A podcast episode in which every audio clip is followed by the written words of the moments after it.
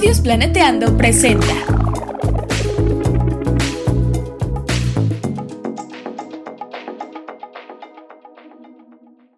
Bienvenidos a Chismecito Ambiental, un espacio para reflexionar, aprender y chismear sobre temas socioambientales con Beca Lomelí. Hola, hola, bienvenidas, bienvenidos al segundo episodio de la segunda temporada de Chismecito. Y bueno, como buenas niñas topo y apasionadas por el suelo, hoy toca chismecito con Sam Salgado, amiga y colega, y vamos a estar hablando sobre los suelos urbanos, la importancia de incluirlos en esta imagen mental que tenemos de las ciudades y del espacio, y eh, sobre cómo podríamos participar en su cuidado. Traigo un poco de contexto, o sea, de por qué, o sea, por qué es importante. En México, el 50% de los suelos presenta algún tipo de degradación y a nivel mundial esta cifra es del 33%. Y pues en resumen, lo que afecta a los suelos afecta el ciclo hidrológico y otros aspectos de nuestra vida, como la seguridad alimentaria, la salud, la calidad ambiental, las contribuciones al calentamiento global, entre muchas otras. Pero les quiero presentar a Sam antes de empezar este chismecito. Ella también es licenciada en Ciencias de la Tierra con orientación en Ciencias Ambientales. Actualmente estudia la maestría en Ciencia del Suelo y Cambio Global con especialidad en Recursos Físicos de la Tierra en... ¿En dónde, Sam? En la Universidad de Ghent, en Bélgica, y también en la de Aarhus, en Dinamarca. Y es ex becaria del Instituto de Geografía y del Centro Mario Molina, divulgadora de la ciencia cuando se puede y apasionada por el cine y la fotografía, lo cual me ha tocado acompañar y es bien chida la neta. ¿Cómo estás, Sam? Hola, Muchas gracias, hola a todos. Un agradecimiento por haberme invitado. Desde hace ya rato sigo este proyectito y pues qué chido que, que se haya podido armar una, una platicadita el día de hoy. Sí, va a estar bien padre porque chismecito previo eh, con Sam platicábamos esta parte de que los suelos no se ven y eso está bien triste. En la temporada pasada platiqué con, con nuestra querida Viole y Jimena sobre los suelos y fue el episodio de Suelos y Navidad. Y a mí me gustó mucho una reflexión que hizo Viole sobre, pues es que los suelos visualmente están hacia abajo, ¿no? Y nuestros ojos, o sea, anatómicamente están hacia enfrente. Entonces, de alguna manera, no estamos acostumbrados a detenernos y mirar el suelo, ¿no? Pero bueno, sigamos que en el chismecito. Ah, no, espérenme déjenme recomendarles un episodio de podcast. Hace dos semanas, sí, hace dos semanas, ¿no? Salió el reporte del IPCC. Entonces, yo les quiero recomendar este episodio de Reporte Sandía, de otro podcast de la Alianza de Estudios Planeteando. Se llama Informe IPCC, investigadores llaman a tomar acción para adaptarnos al cambio climático y ahí tienen una plática muy chida, muy interesante, con investigadoras, eh, investigadores que participaron en hacer este reporte. Entonces, pues nada, te lo recomiendo mucho por si les interesa el tema y está muy relacionado de alguna manera con los suelos, ¿no? Pero bueno, o ¿qué nos puedes contar además de, de que andas en las Europas?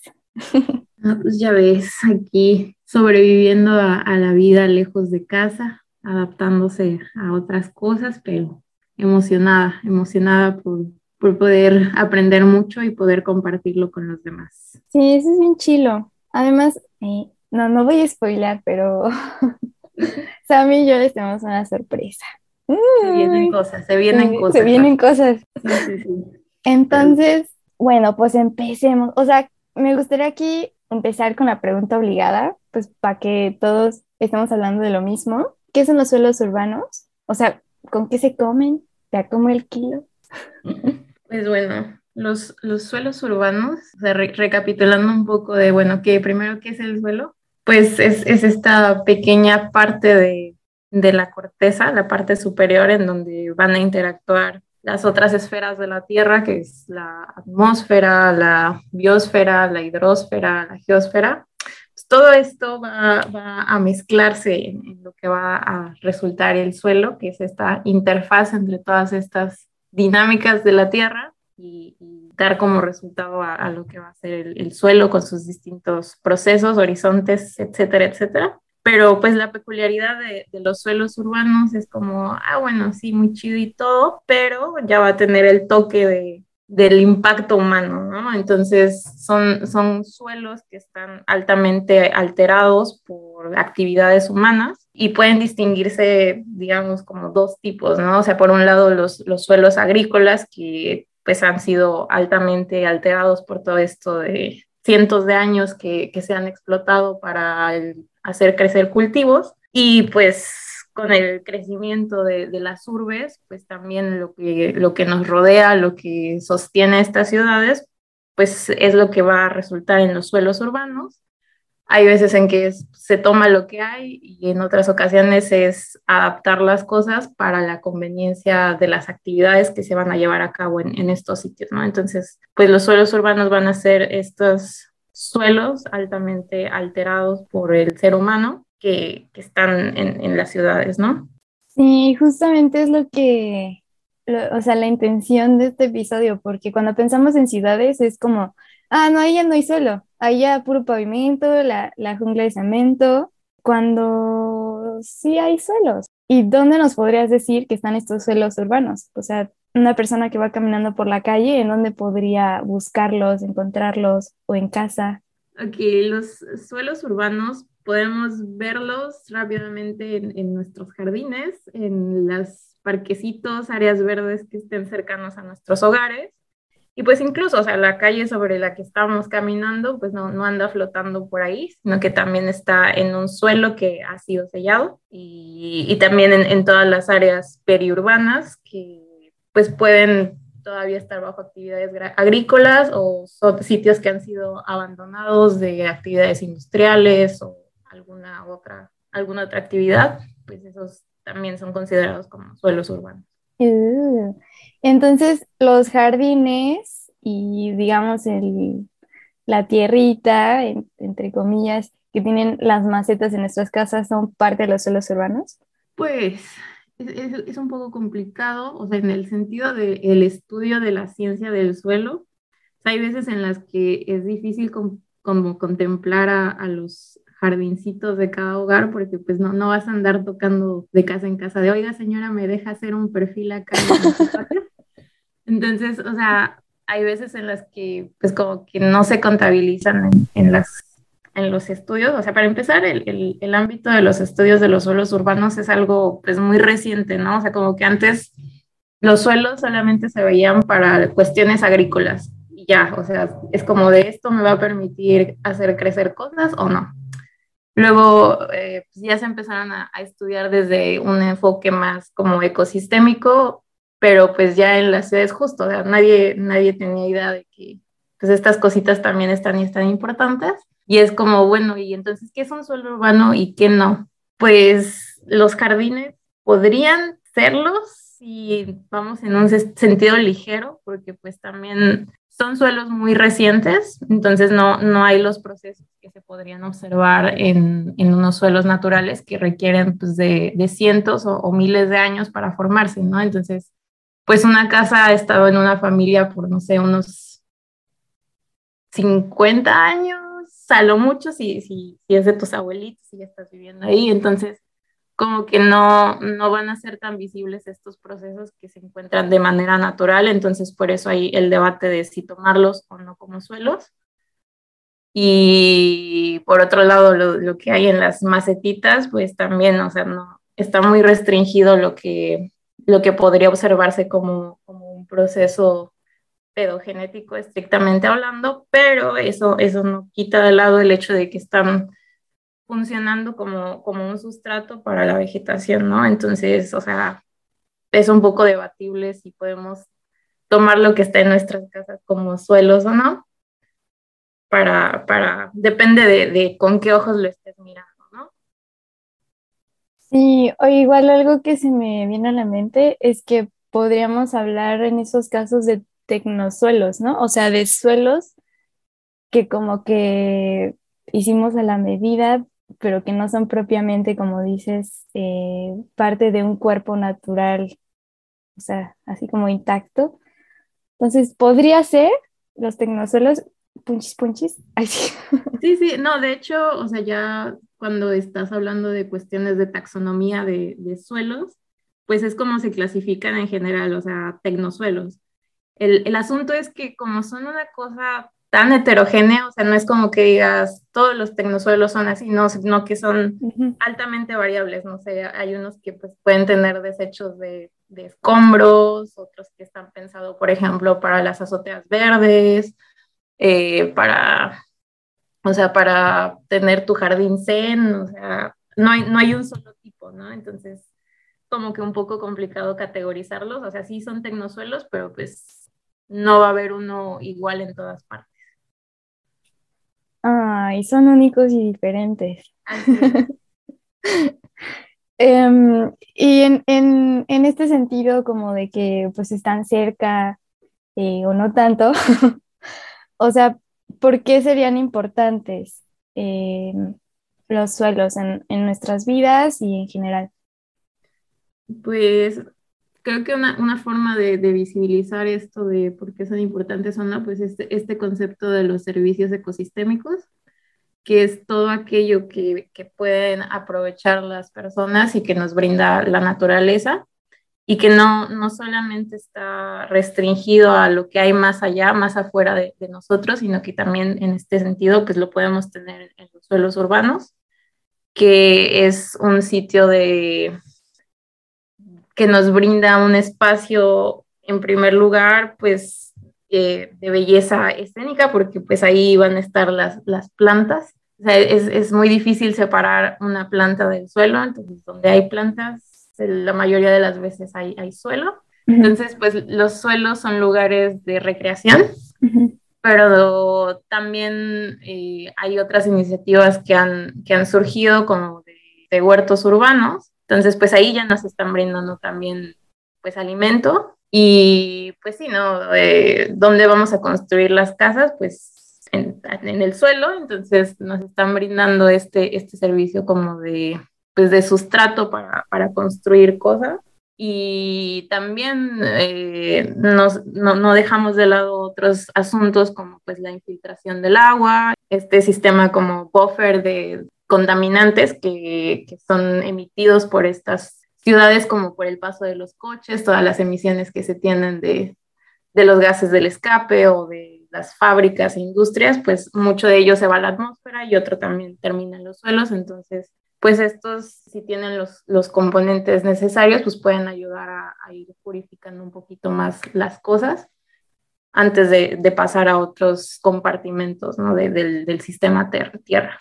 Sí, al 100. O sea, este, esta capacidad buffer o de amortiguamiento es de las cosas que más me gustan del suelo, la verdad, porque, o sea, además de ser una esponja súper dinámica y chida para que sustentar la vida y, bueno, ser la base para otros procesos, o sea, tiene la capacidad además de atrapar partículas o capturar carbono, ¿no? Que en términos de, de calidad del aire y de de calentamiento global, pues es muy importante. Entonces, si los suelos no están chidos, la calidad ambiental puede no estarlo, ¿no? Entonces también es, no sé, es, es una de mis funciones favoritas. A ver, tú, ¿cuál es tu función favorita del suelo? Creo que la de hábitat, o sea, porque hay cantidad de, de vida que se puede encontrar en él que, no te imaginas, ¿no? O sea, hay, hay datos así como de en una cucharada de suelo puedes tener N cantidad de, de, seres vivos, ¿no? Y es como, wow, o sea, cuánta, cuánta cosa hay en un, en un pequeño cachito de, de, tierra. Entonces, creo que, creo que ese es de mis favoritas, ¿no? O sea, hay, hay mucha vida ahí. Y, y, bueno, o sea, regresando un poco a esto de por qué son importantes, pues también eh, otro, otro de los servicios que nos pueden brindar los suelos, pues es el de, el de hábitat, no solo para los seres humanos, sino también para, para otros organismos, ¿no? También plantas, animales, hongos y bacterias, o sea, hay, hay, hay, muchísimos, muchísimas criaturitas que pueden, que pueden habitar en ellos. Ay, sí, está padre cuando lo ves así de, de cerca y ves a todos los bichitos, que además muchos son blanquitos porque pues no salen nunca a la luz. ¿no? Entonces, no sé, sí, también me gusta esa función del suelo. Um, pero aquí viene la parte sad. sí. ¿Cuáles son los retos principales que enfrentan los suelos urbanos? Creo que así como de, de las grandes amenazas, pues es su, su sellamiento, porque al momento de que tú sellas el suelo, pues estás limitando todos los otros servicios que pueden brindar, o sea, lo estás dejando prácticamente pues muerto porque pues no van a tener esta entrada de oxígeno, no van a poder seguir infiltrando el agua, no van a permitir el crecimiento de, de la vegetación, eh, ya, o sea, no, no es lo mismo ir a, sentarte en, en, la calle pavimentada que pues ir a, echarte un changuchito en, en, el pastito, ¿no? Debajo de un árbol.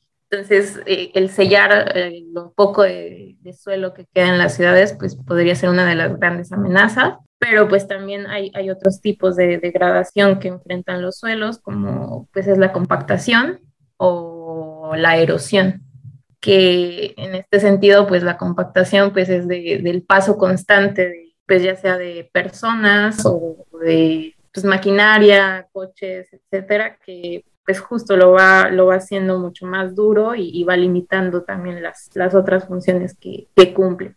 Y en el caso de, de la erosión, pues es, es la pérdida de, de, este material que se va acumulando en, en, otro, en otro lado, pero pues justo es, es perderlo y, perder las, las diferentes funciones que nos está brindando. Sí, o sea, porque es como justo como una esponjita, entonces la pisas y ahora esos poros que había se hacen más chiquitos o de plano se o cambian su forma, se pueden elongar o desaparecen, ¿no? Y en esos huequitos del suelo, pues pasa el agua, que el aire, que el CO2, que hay intercambio de gases y, procesos, ¿no?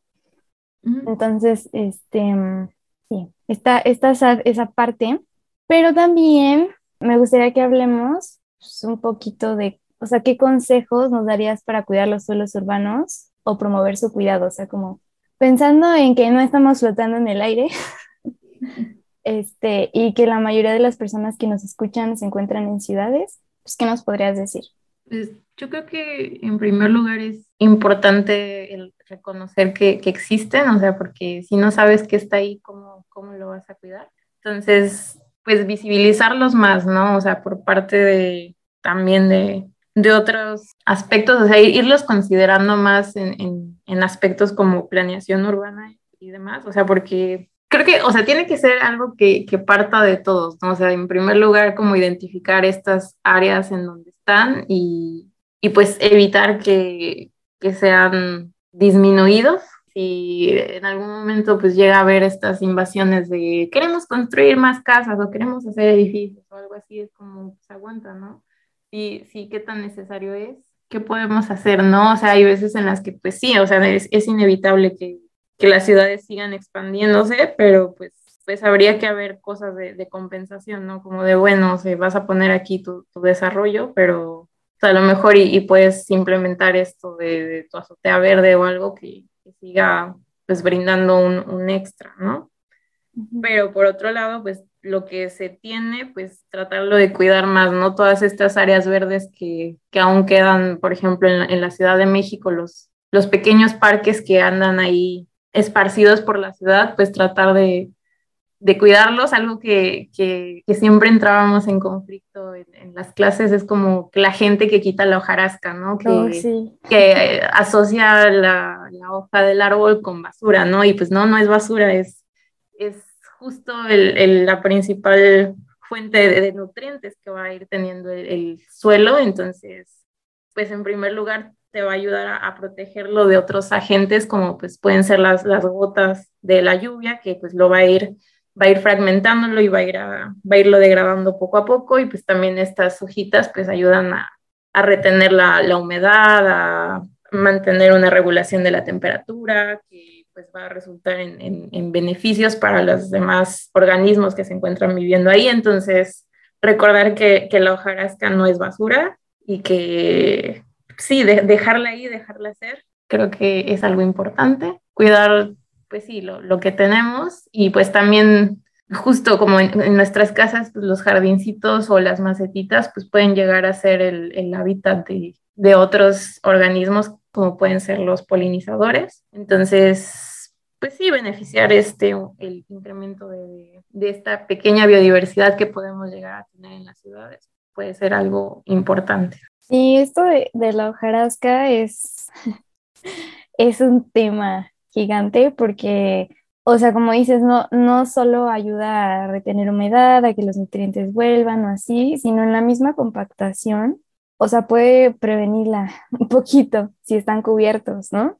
Y lo que logramos ver o lo que se ve mucho en las ciudades, pues son árboles en espacios además muy pequeñitos o con raíces expuestas y esto pues ya es un indicio de erosión, ¿no? Principalmente de, ese suelo.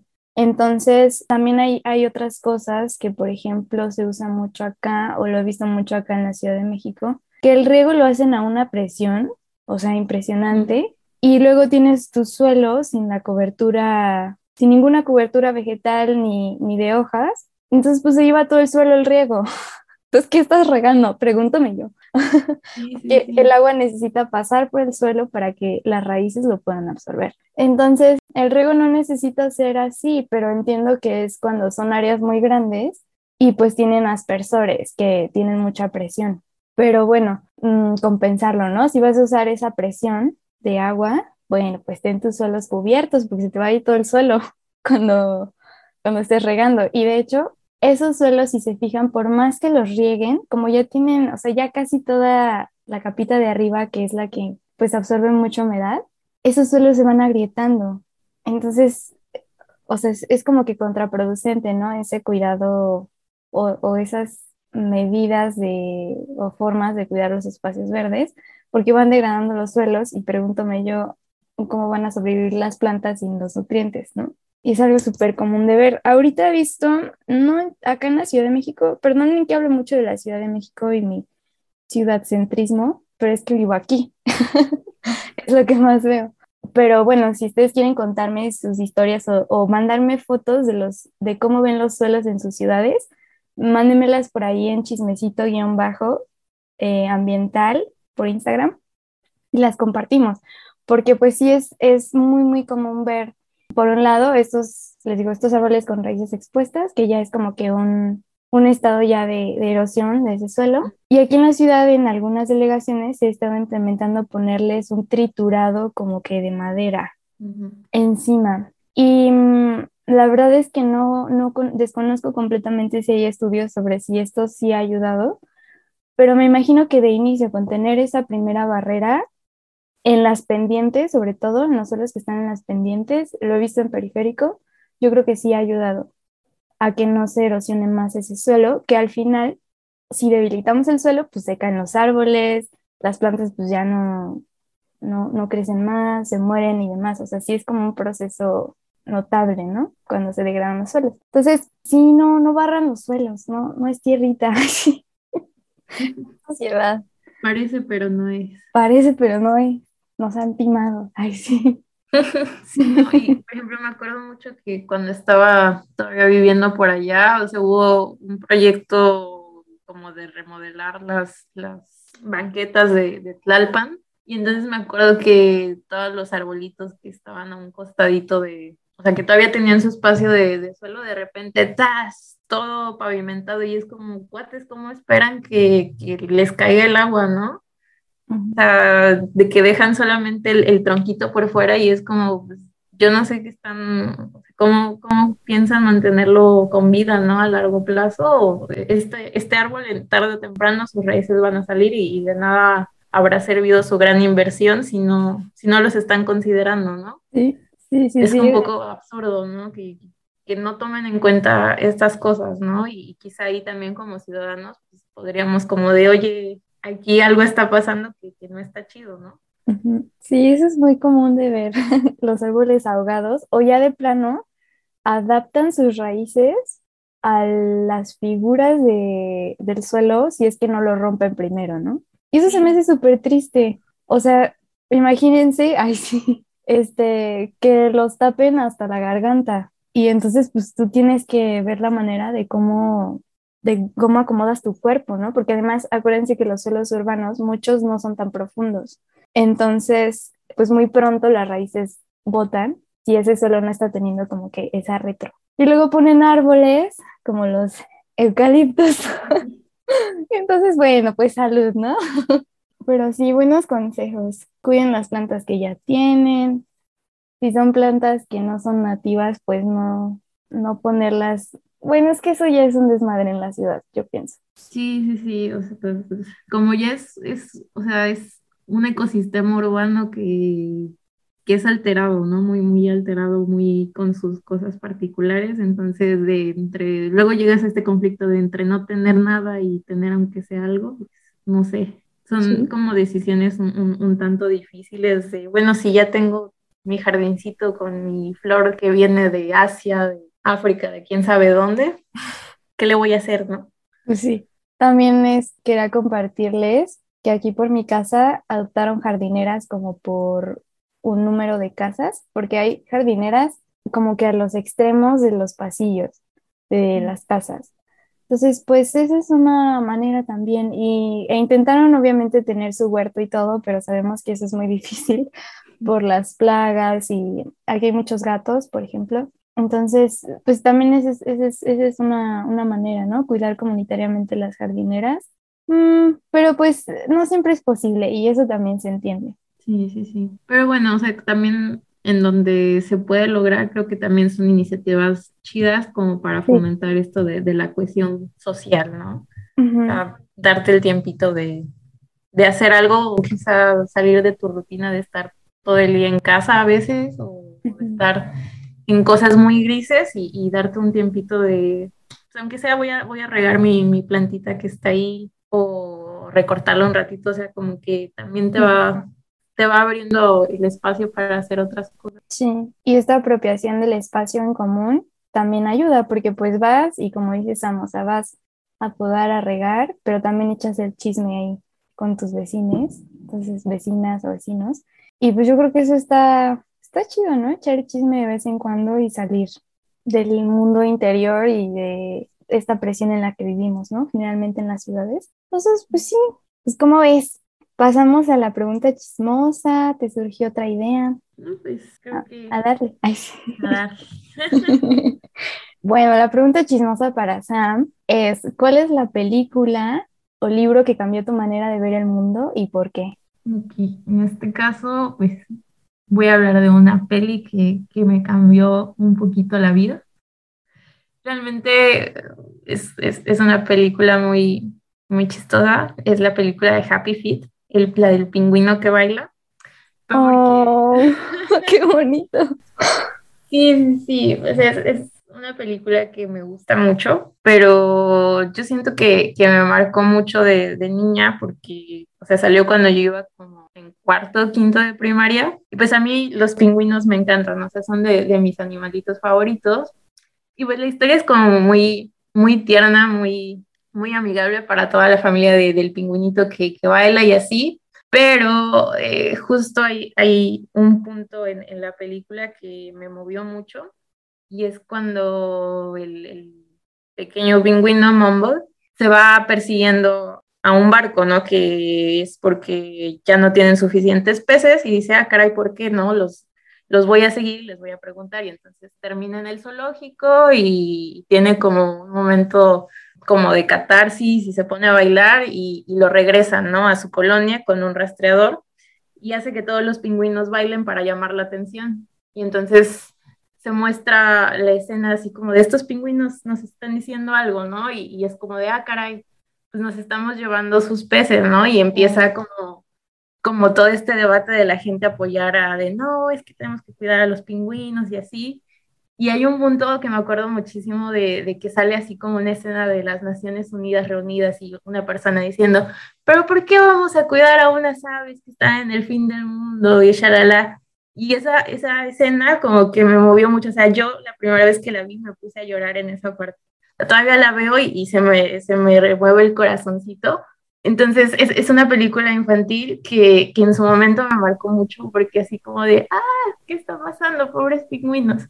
Y como que justo esa escena es como, como que me empezó a meter el, el, el gusanito de, de, querer hacer algo, de cuidar a aquellos grupos vulnerables de, animales o del planeta y así, entonces, pues sí, como que me, me, movió mucho y quizá fue, fue la semillita que me, que me fue metiendo en este camino ambiental, ¿no? Yo, yo creo.